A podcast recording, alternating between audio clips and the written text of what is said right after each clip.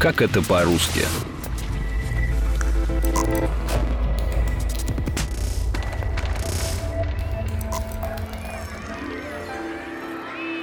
Давайте позовем Дед Мороза.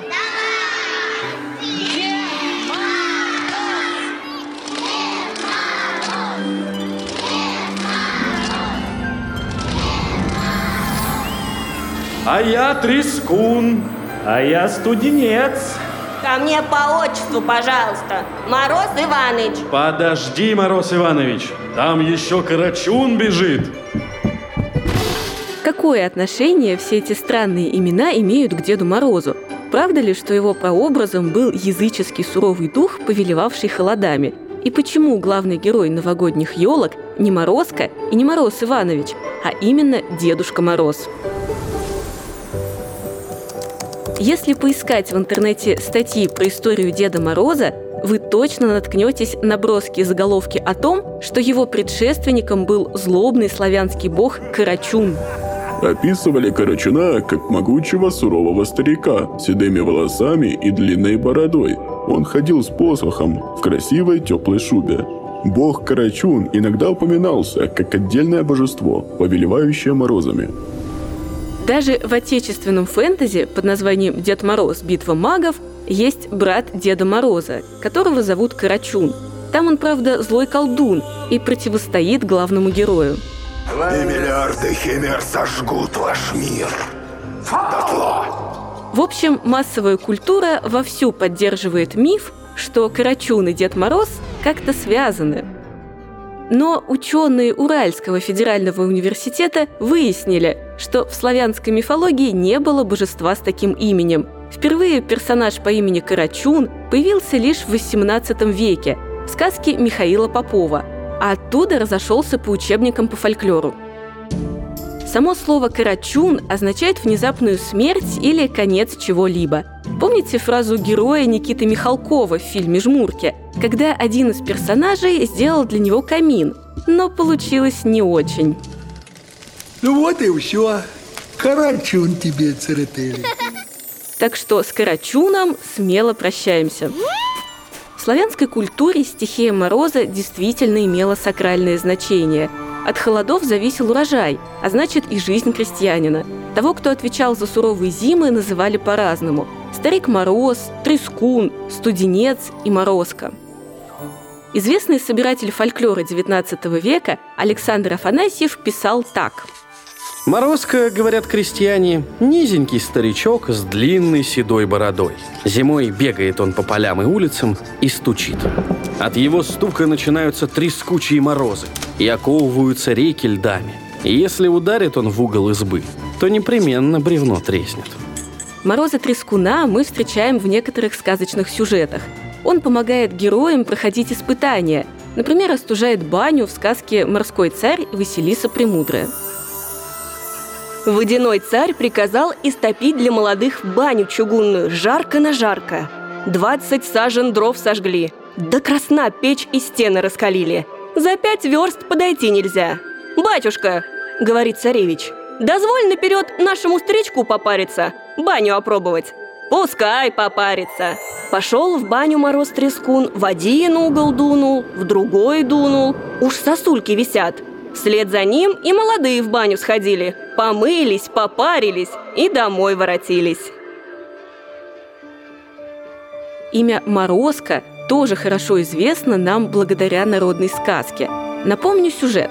Мачеха приказывает мужу-старику избавиться от падчерицы, отвезя ее в лес на трескучий мороз. К девушке приходит Морозко, который трижды спрашивает. А тепло ты, девица? Тепло, батюшка Морозушка. Тепло. За то, что вежливо ему отвечала, девушка получает соболью шубу, злато, серебро и короб с подарками. Поэтому мачеха отправляет к Морозко и свою родную дочь.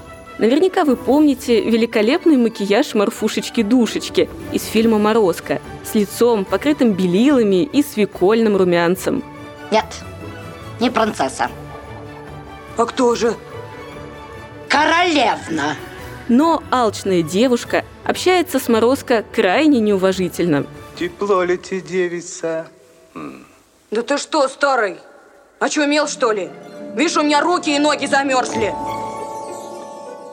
В некоторых вариантах сказки Морозко замораживает наглую девицу, а в других выставляет всей деревни на посмешище. Этот народный сюжет в 1847 году переосмыслил Владимир Адоевский в сказке «Мороз Иванович».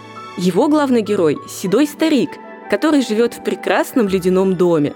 Он добрый и справедливый наставник и все больше похож на знакомого нам новогоднего персонажа. Вот каким предстает Мороз Иванович в советском мультфильме по мотивам сказки Адоевского. В роще иней я развесил, лед сковал на речке за ночь. От того-то я и весел, старый дед Мороз Иванович.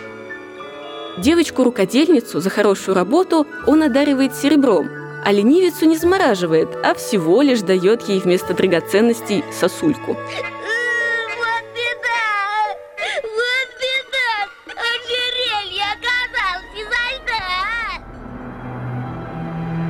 А вот в поэме Некрасова «Мороз, красный нос» Мороз вовсе не добрый дедушка, а властный и суровый старик. По сюжету у главной героини Дарьи умирает муж.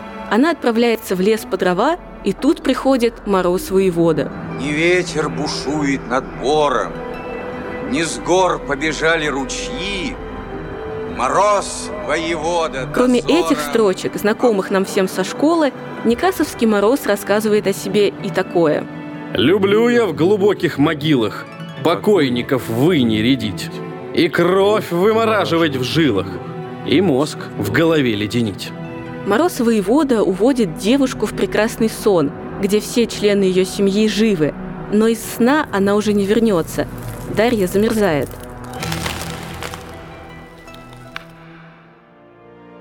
Но кто же из всех этих морозов, трескунов и красных носов стал нашим Дедушкой Морозом? Параллельно с выходом сказки Адоевского и поэмы Некрасова во второй половине XIX века в России набирал популярность немецкий обычай устанавливать в доме елку. От немецких переселенцев пришел и европейский образ рождественского деда, основанный на легендах о святом Николае. В России к Николаю Чудотворцу было особое отношение.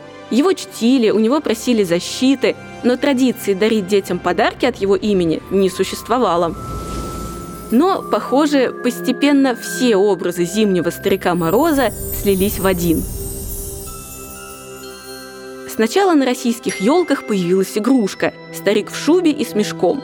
Потом такими фигурками стали украшать витрины магазинов, а на новогодних праздниках в состоятельных семьях стал появляться персонаж – старик на санях, который раздавал детям подарки.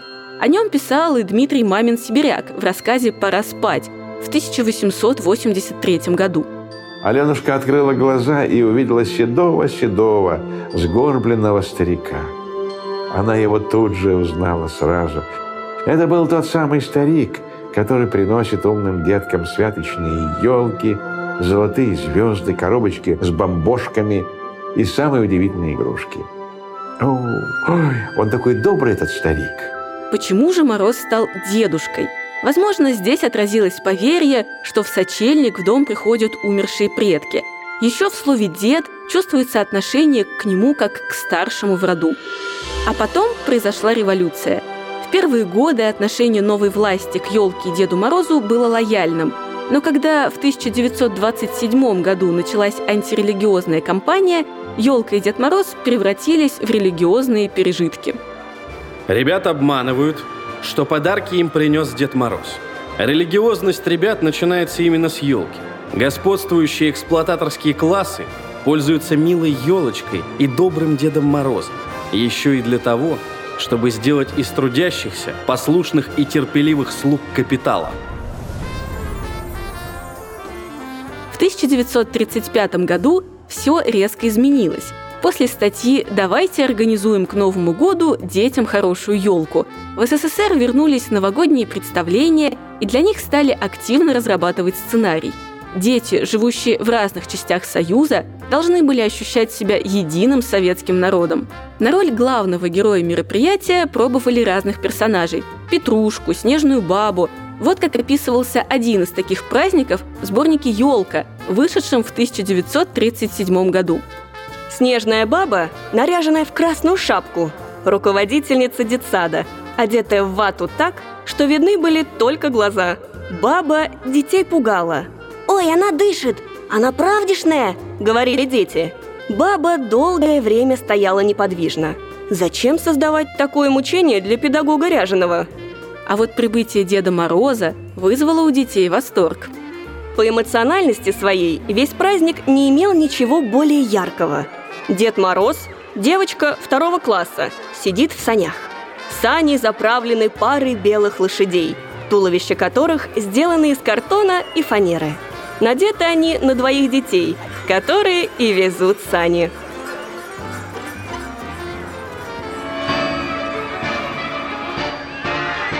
И вскоре на новогодних праздниках появился главный герой. А вот и главный распорядитель праздника – Дед Мороз с Снегурочкой. Хорошо знакомый нам и сегодня. Здравствуйте, ребята! С Новым годом, родные мои! Меня зовут Полина Панина, автор сценария Наталья Шашина. Слушайте наши подкасты на сайте ria.ru, Яндекс Музыки, Apple Podcasts и других доступных агрегаторах.